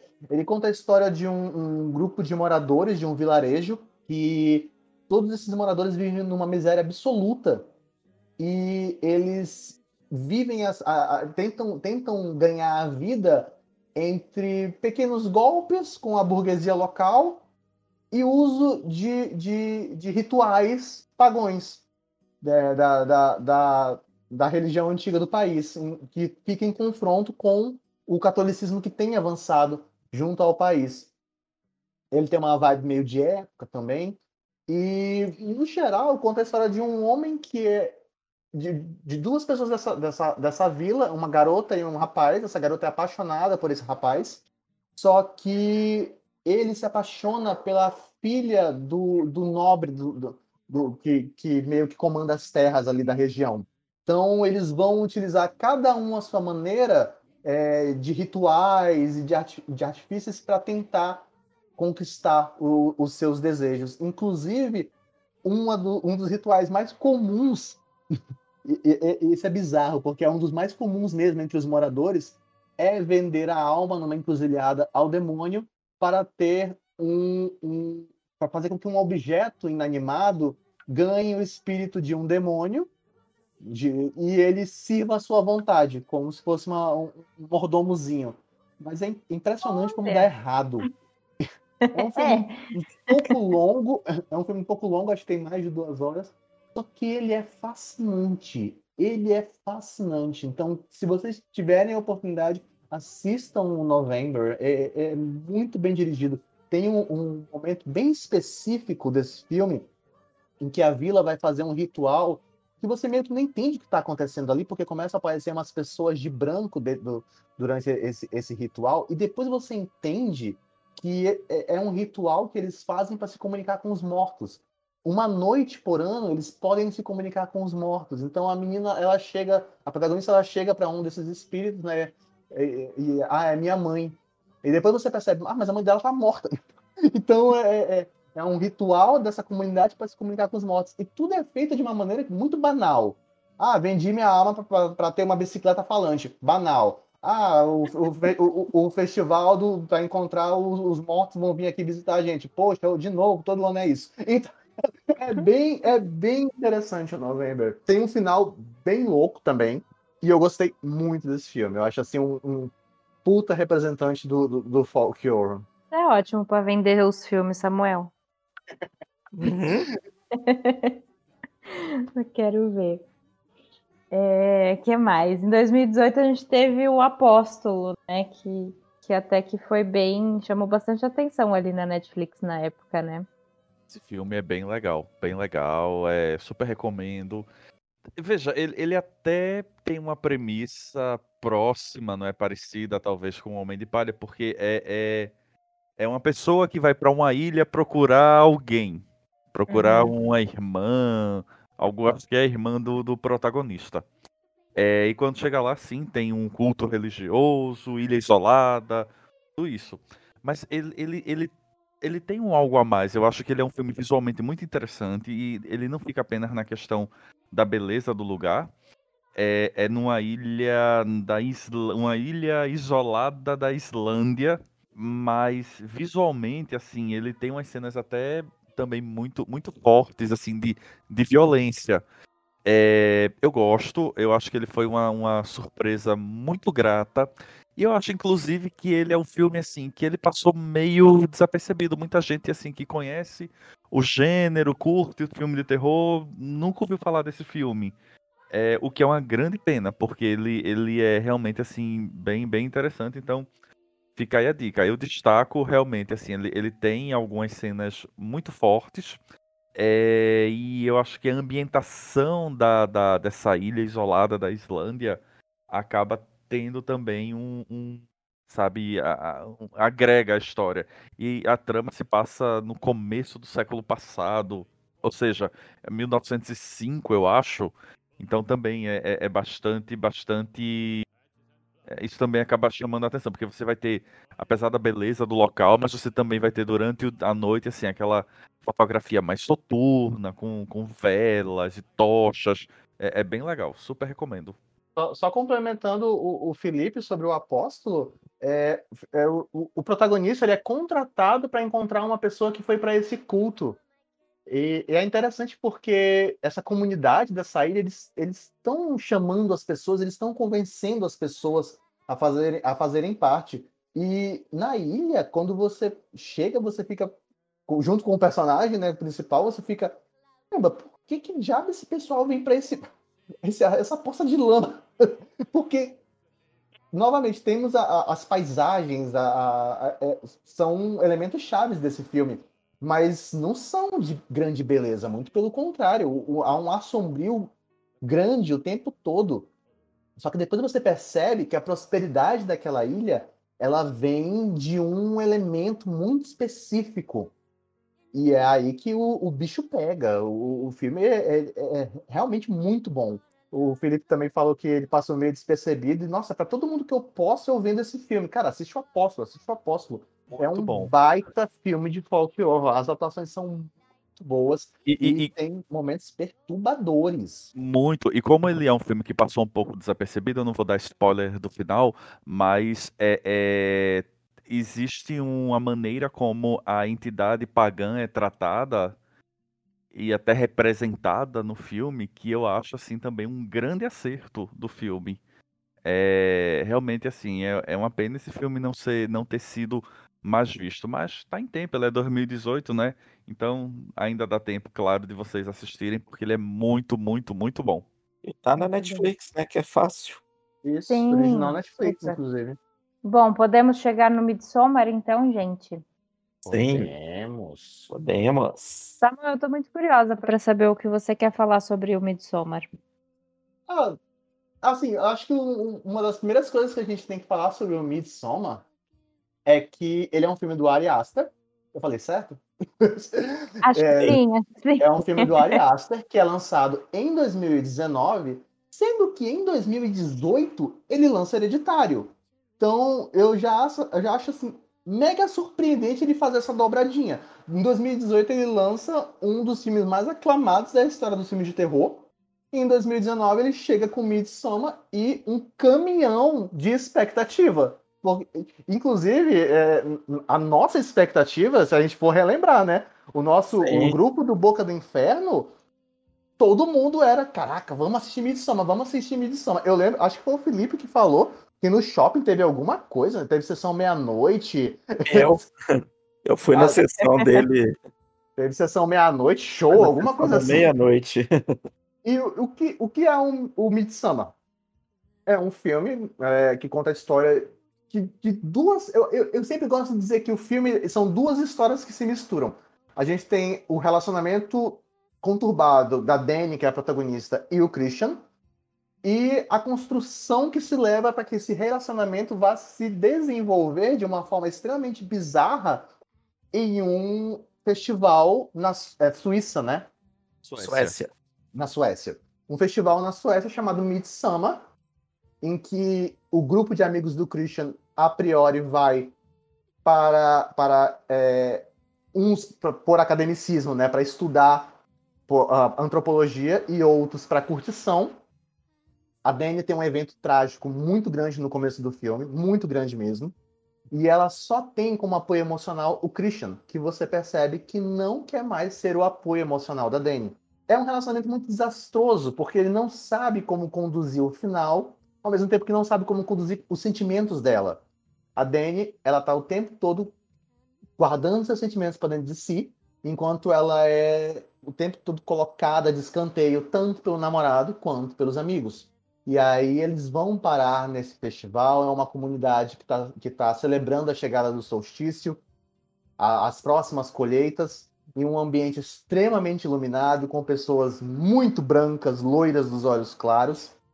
E aí que o bicho começa a pegar, né? É, eles são.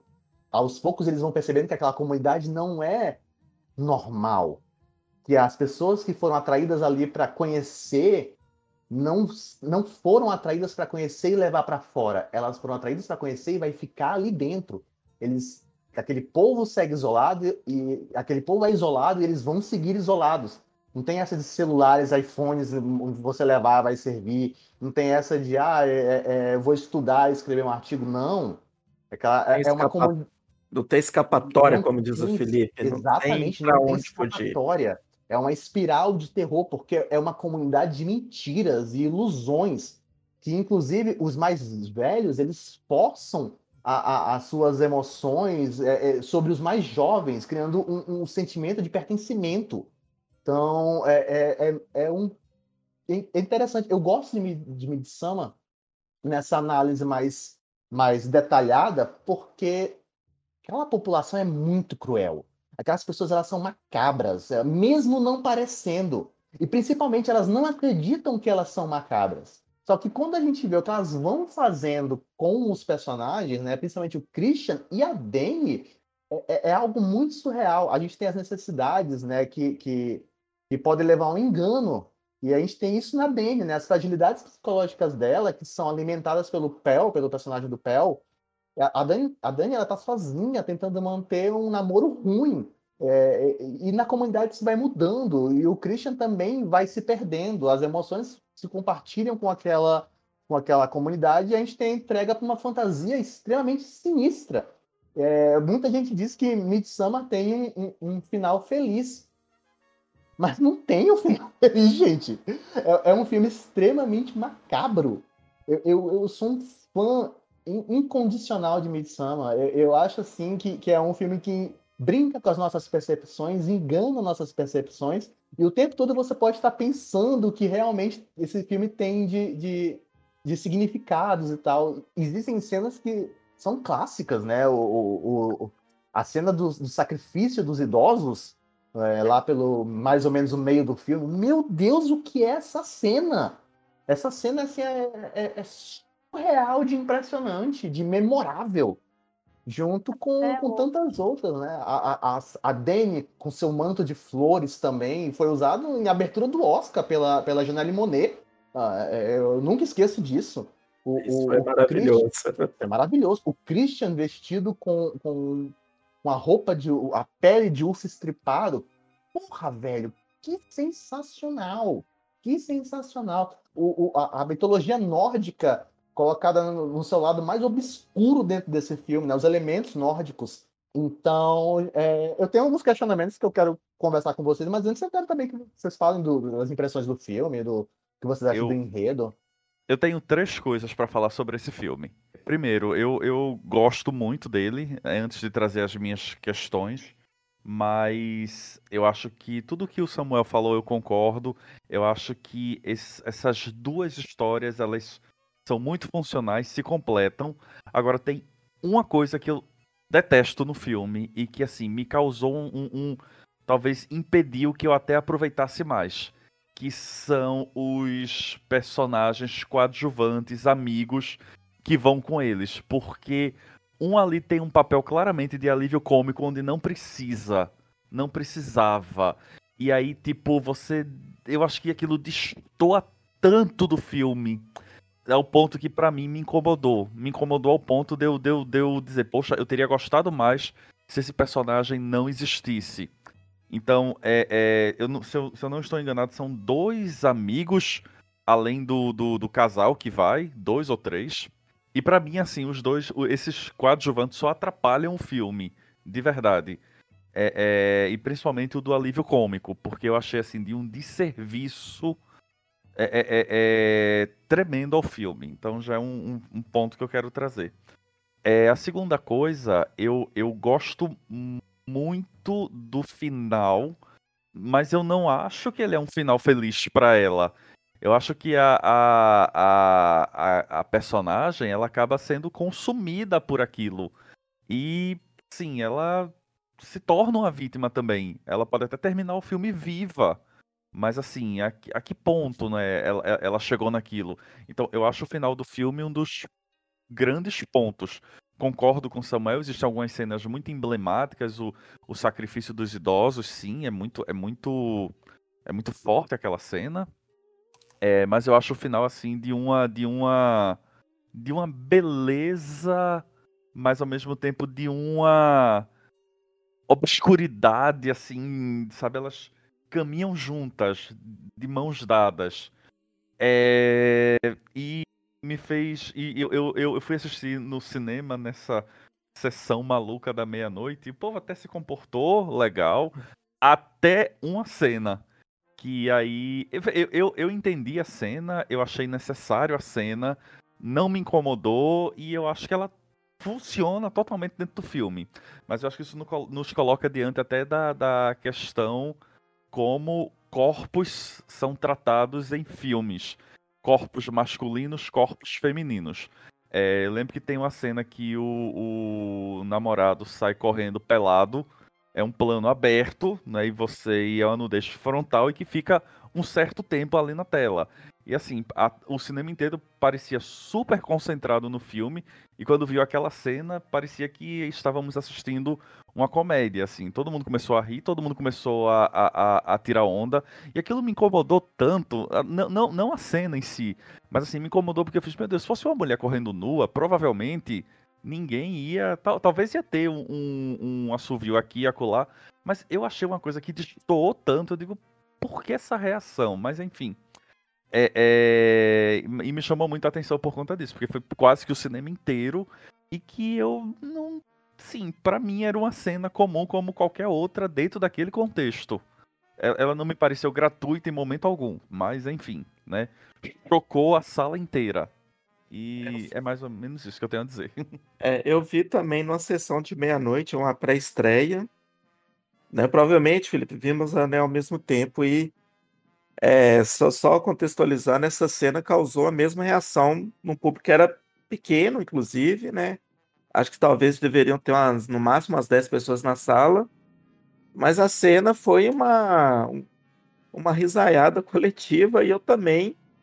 Enquanto para mim a cena estava angustiante, ela estava. Eu falei, gente, que coisa ela é uma E- cena extremamente angustiante, assim, o cara tá ali desesperado, mas aí, aí eu até questionei com vocês, eu fizer, assim, você pode botar 100 mulheres nuas e aí tudo bem, bota um cara pelado, né, a coisa já vira uma, uma, uma, uma palhaçada e vamos tirar onda.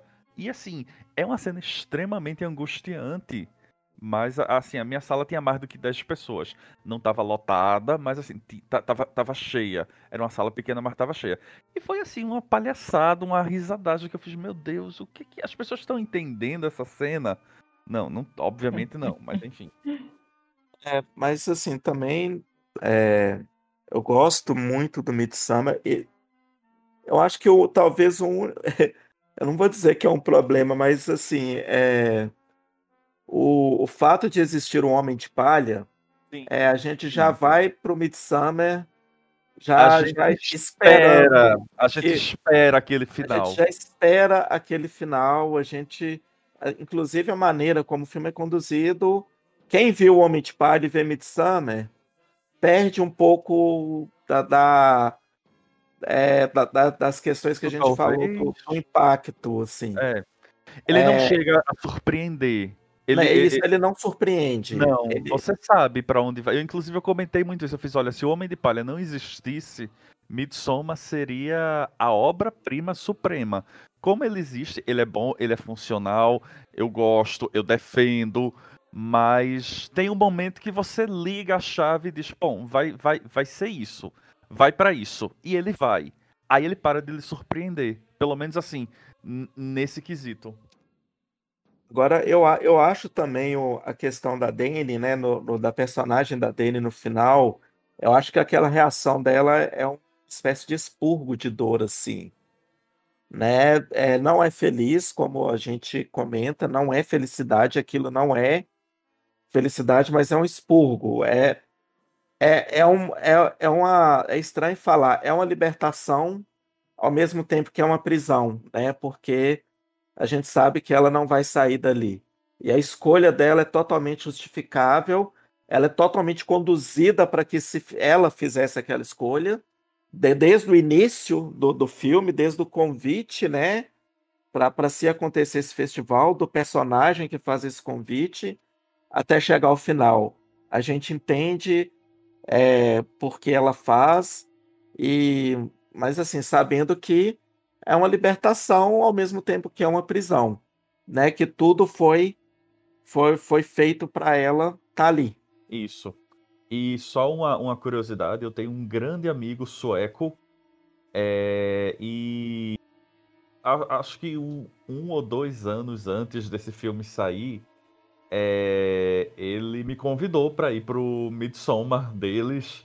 É, era, era uma coisa Caramba. assim, bem. Não, e era uma coisa assim, ele me mandava fotos, assim, eles vão para uma casa, assim, no meio do campo, longe de tudo, e ficam de branco, celebrando o dia, o solstício. E depois que eu vi o filme, eu fiz, cara, eu tinha até curiosidade de ir. Agora eu, eu não vou mais não, você me desculpa, a amizade é a mesma. E assim, tipo, eles passam, sei lá, uns 10 dias lá no meio do mato, na- nas clareiras da Suécia. É, inclusive eu mandei ele assistir esse filme. Ele assistiu, se sentiu extremamente ofendido como sueco. E disse assim, por que fizeram um filme é, é, com essa leitura do nosso festival? É uma curiosidade que eu tinha. do filme." Ele disse que era, achou extremamente ofensivo o filme. E disse que, inclusive, é, é, depois eu até dei uma pesquisada, foi ele que me disse que nem gravado na Suécia foi. Gente, eu só queria um comentário também, tipo, essa coisa do. O Samuel comentou no começo, né, que o Ari Aster lançou Hereditário e depois, um ano depois, já veio o Midsummer. E eu vejo uma conexão muito grande entre esses dois filmes, que pra mim são dois filmes que tratam, obviamente, de formas muito diversas. Acho que eu até já comentei isso com vocês anteriormente. São dois filmes que tratam de processos de luto. Sim. Assim, o estopim dos dois filmes é, são processos de luto, tipo, processos traumáticos, né? De pessoas que perderam pessoas queridas de forma muito traumática. E como os eventos com que elas vão se envolvendo vão transformando também as formas de interpretar é, a morte, né? Tipo, formas, outras formas de ver tudo isso, porque eles são colocados todo momento diante de pessoas que interpretam tudo isso de uma forma muito diferente. E a cena final do Midsummer, que vocês estavam comentando, né, da reação da Dani, eu acho que ela é bem representativa de tudo isso, desse choque de, de interpretações, talvez, e das formas como as pessoas encaram esses processos, assim. Então, para mim, os filmes têm esses pontos em comum nesse sentido. Eu, eu gosto bastante de Midsummer também, não tem nem o que falar, vocês já falaram tudo, é isso aí, mas só para deixar esse coisinha da questão do luto, que eu acho que é, que é algo que perpassa ali os dois filmes.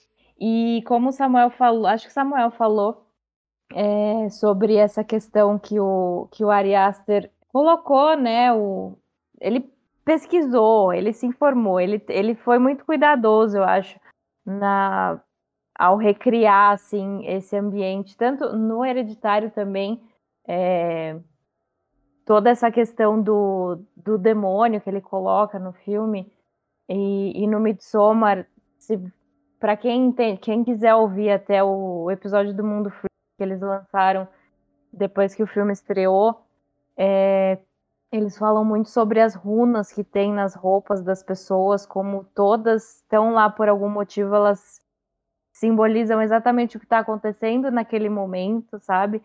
Então, o Ari Aster é sempre muito cuidadoso nesse sentido. Ele, ele não, não, taca, não taca qualquer coisa na tela. Né? Tudo faz muito sentido. E acho que é, é legal de prestar atenção, assim. E só um último comentário que eu queria fazer sobre uma cena que o Samuel citou também. Gente, se tiver que pular, não pula de pé. É verdade. É. Nossa. É pesado. Olha o resultado.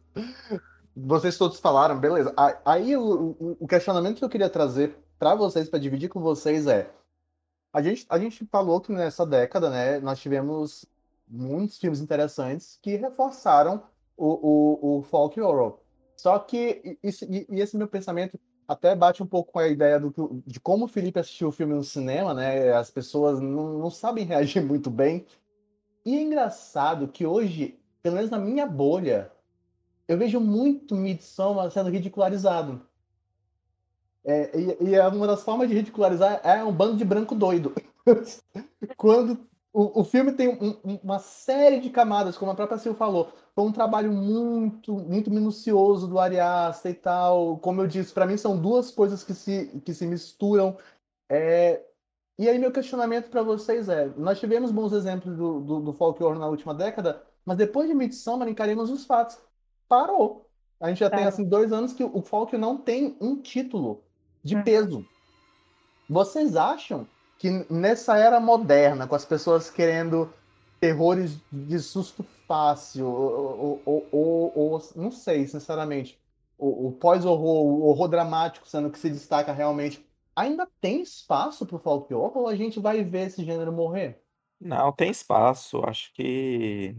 É, eu acho que essa questão do, do susto fácil, isso não, não é de hoje. Isso já, já faz um tempo que, né, que isso tá, tá, tá no cinema. Mas eu acho que o folk eu, eu acho assim, né, que tudo é cíclico, né? A gente entrou num ciclo aí, eu acho que talvez a gente já esteja saindo dele.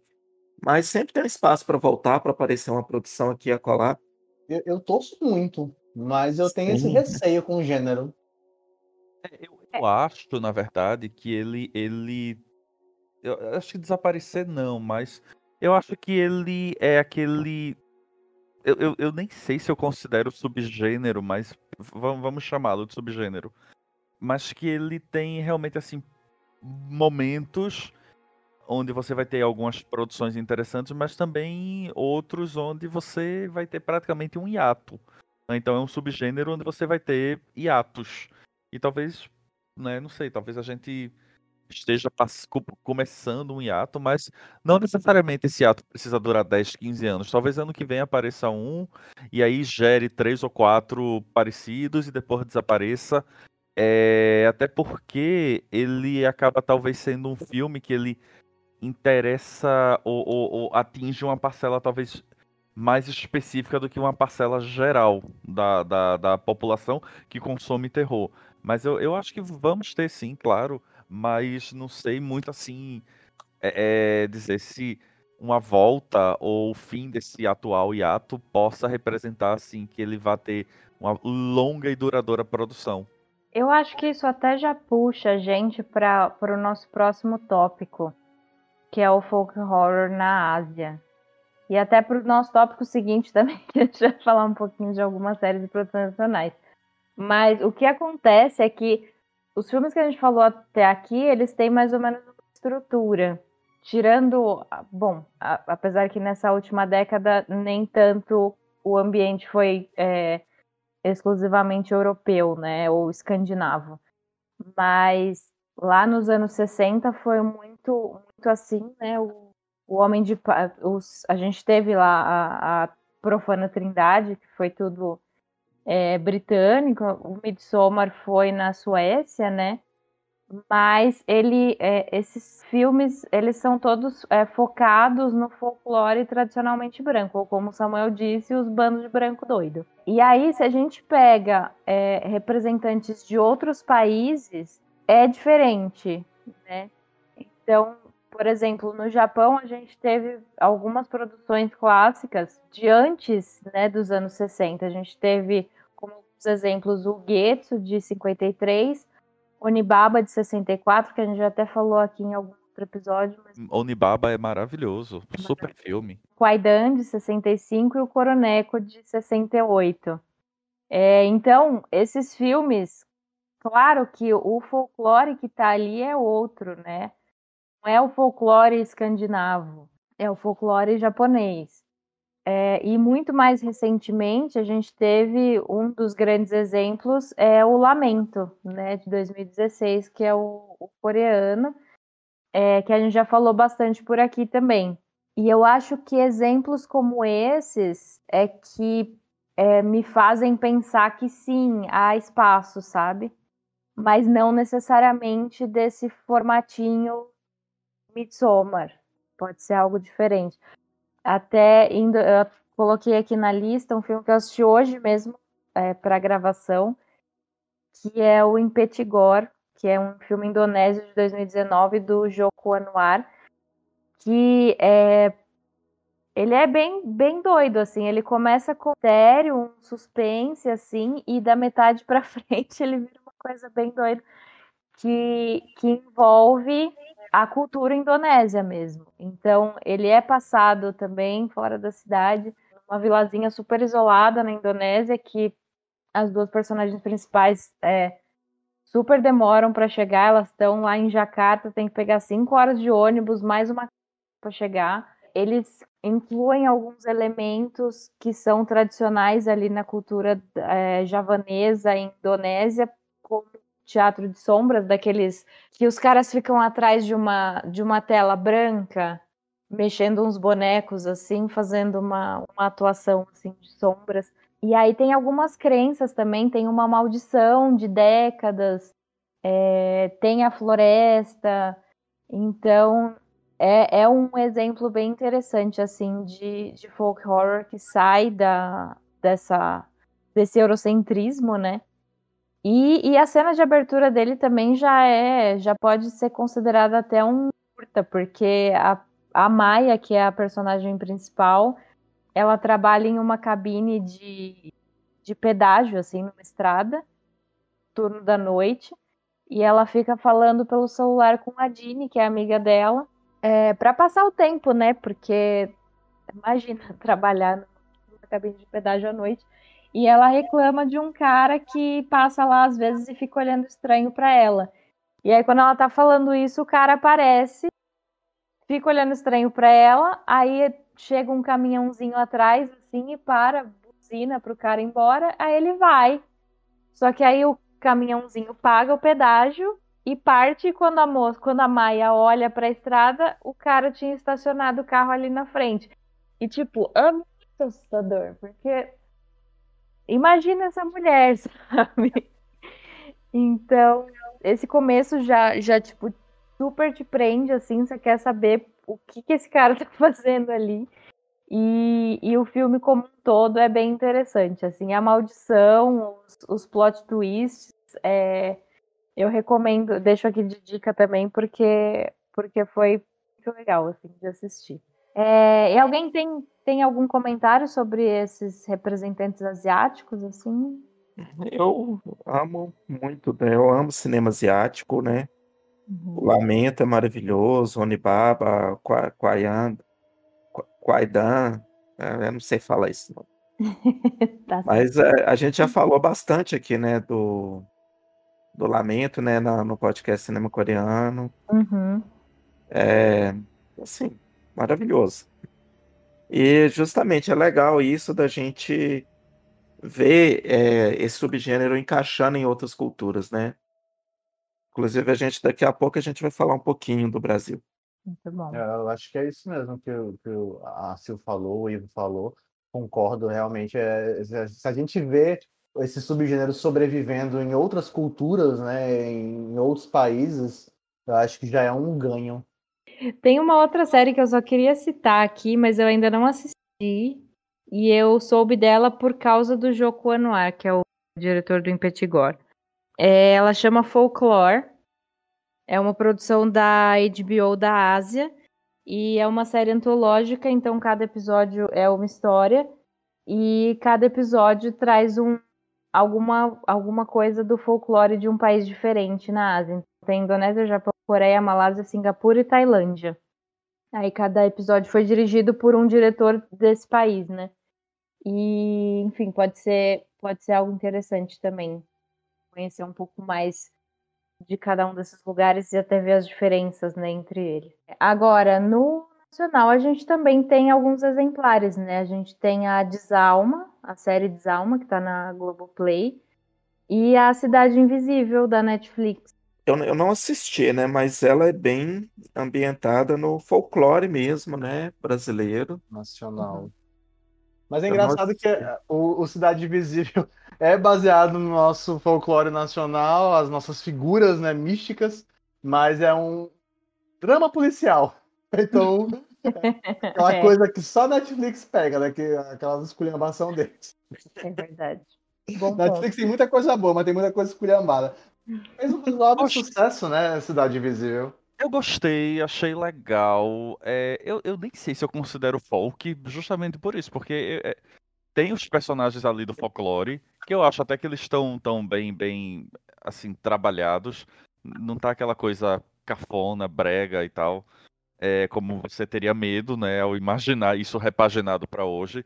Acho que tá funcional, adorei a Cuca. A Cuca pra mim é a melhor ali da- das, das- dos personagens, não é? Mágicos. Alessandra, Alessandra Negrini, né? É, tá maravilhosa como a Cuca. Agora, tem muito um drama policial ali que você meio que perde um certo tempo. Mas ok, funciona. São sete capítulos, ok, ritmo bom. Gostei. Não acho que precisava de uma segunda temporada. Gosto, inclusive, do final que ela, de como ela termina. E é isso. Eu não sei ao certo se eu, se eu colocaria ela como folk horror. Ela tem o folclore, mas assim, não, é isso. Eu acho que eu sempre associo a um, a um, um grupo negacionista num local isolado. Pô, se passa no Rio de Janeiro, contemporâneo, né? Então já eu já derrubo por aí. Mas eu gostei, assim, achei uma. Eu, não foi uma série que eu assisti no desespero, ah, vou maratonar e vou assistir em dois dias. Não, eu acho que eu assistia um capítulo por semana, fui bem devagar, mas gostei. Essa mesma dificuldade do Felipe. Eu não vi a série inteira, a gente viu só os dois primeiros episódios. E eu também não sei se eu colocaria como, como folk. E eu tenho um problema muito sério com Cidade Invisível, gente. Adorei a caracterização da Cuca, mas pra mim, eu cresci assistindo o sítio do, do Pica-Pau Amarelo e a Cuca é aquela Cuca que tinha na série com peruca loira e símbolo jacaré, entendeu? Eu não consigo, gente, é muito difícil pra mim. Eu não, não tenho, não, não é real. A Cuca colocado- real é aquela, entendeu? Podiam ter colocado a Alessandra, pelo menos com cabelo loiro, né? Sim, ou verde, sei lá, um dos dois, entendeu? Não sei, eu tenho dificuldade. O meu problema com Cidade Invisível é o pigócio, é difícil se concentrar naquele menino. Enfim, vamos, vamos. Justo também. e o Fábulas Negras, o que, que vocês acham do Rodrigo Aragão? Cai nesse É, mesmo- nessa mesma questão. eu acho que cai nessa mesma questão que o pessoal citou, né? Mas é, eu acho legal citar porque ele é um filme nacional que explora é, folclore e algumas até lendas urbanas, né? Que loira do banheiro, né? Que mas tem, tem um episódio do Saci. E, e assim, né? Eu acho que a intenção a gente já até né, teve com o Rodrigo aqui no podcast, né? Que era transformar, porque o nosso folclore é muito rico, né? Ele queria transformar isso numa série, né? Ele tinha a intenção de ter mais diretores trabalhando, de produzir, e fez o, o Fábulas Negras como talvez um piloto ali para alguma coisa ali, mas acabou não. é, o, o estilo dele acabou não não vingando para essas produções mais comerciais, digamos. Mas assim, eu gostaria muito de ver ma- mais mais coisas ali é, lideradas pelo Rodrigo, explorando o nosso folclore, né? Que é, o Rodrigo é muito bom, o cinema dele é muito legal, muito divertido, muito mu- muito bem feito. Uhum. É, mas é isso, é- era justamente para citar essa questão de explorar o nosso folclore, né? E gostaria de ver mais coisas exploradas pela por uma equipe capitaneada ali pelo Rodrigo. Ah, eu também. E, e esse homem que não dormia? É, eu, eu coloquei esse filme na lista, mas eu confesso também que não assisti, foi mais pela pesquisa. E Uhum. eu lendo a sinopse aqui, eu fiquei realmente interessado. Que, ó, ó, é, em uma mesma noite, cinco pessoas de uma cidadezinha do interior são acometidas por um, por um mesmo pesadelo envolvendo um homem sinistro e um tesouro enterrado. Com a chegada de misterioso peregrino, o vilarejo é arrebatado da, da rotina medíocre e os personagens são lançados atormentados. Cada um terá sua verdade trazida à luz e se libertará das hipocrisias, medos e doenças, assumindo as rédeas de seus destinos e reescrevendo suas vidas. É do Edgar Navarro, o roteiro e a direção, e meio que se enquadra nessa na, na categoria de folk horror, né, e tal. Sim. Mas eu não, não assisti para poder. Eu fiquei bastante interessado, mas não, não assisti ainda. Interessei também. Te- Tem um outro filme nacional, né, que eu lembrei que agora, eu, inclusive eu já, já falei, já falei dele em outros, no outro podcast, se eu não me engano, no, no de, ah, foi no, de- foi no, foi no de satanismo, né, de filme satânico, que é o Enigma para Demônios. Ele é um filme de 75, ele é do, do Carlos Hugo Christner, que é um, um argentino que fez alguns filmes aqui no Brasil. É um filme que se passa no interior, é um filme que tem uma uma seita que tem, tem todas as, as características também do folk horror. Interessante. Acho que vale a pena citar ele aí como um, um representante nacional do folk horror.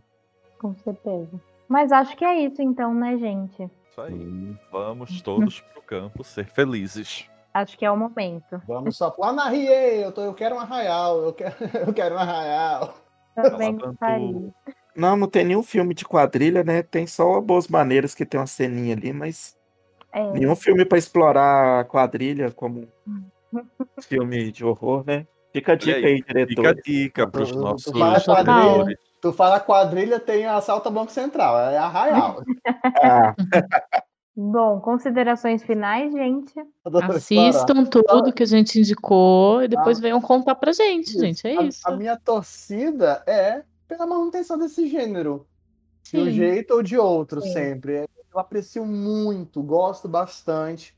E tá, a gente tá sentindo. No, num mundo que está cada vez mais modernizado, que as pessoas estão cada vez mais morando nos centros urbanos, até o campo tem ficado vazio pela automoção, né? Do, do agronegócio, é, as pessoas estão ficando fechadas, as comunidades pequenas perdendo suas tradições. E Uhum. que, que esse gênero ainda sobreviva, né? E trazendo isso, mantendo isso tudo vivo. Sim. É a torcida pelo, pelo folk horror. E como a Lu falou, né, gente, como sempre, deixem seus comentários aqui no post, nas nossas redes sociais. É, filmes que vocês gostam, que vocês odeiam, que a gente fora. Deixem suas críticas, dúvidas, sugestões. E quem puder e quiser ajudar a gente lá no Padrim ou no PicPay, a gente tem aquelas recompensas bem bacanas. O link tá aqui no post. E a gente agradece, como sempre, quem já ajuda, né? É por conta de vocês também que a gente consegue continuar com o nosso trabalho por aqui. E acho que é isso, gente. Então, obrigada. Obrigada a todos vocês que participaram dessa gravação. Adorei. E até a próxima, gente. Até a Falou, próxima. galera. Valeu, Próximo, gente. pessoal. Falou!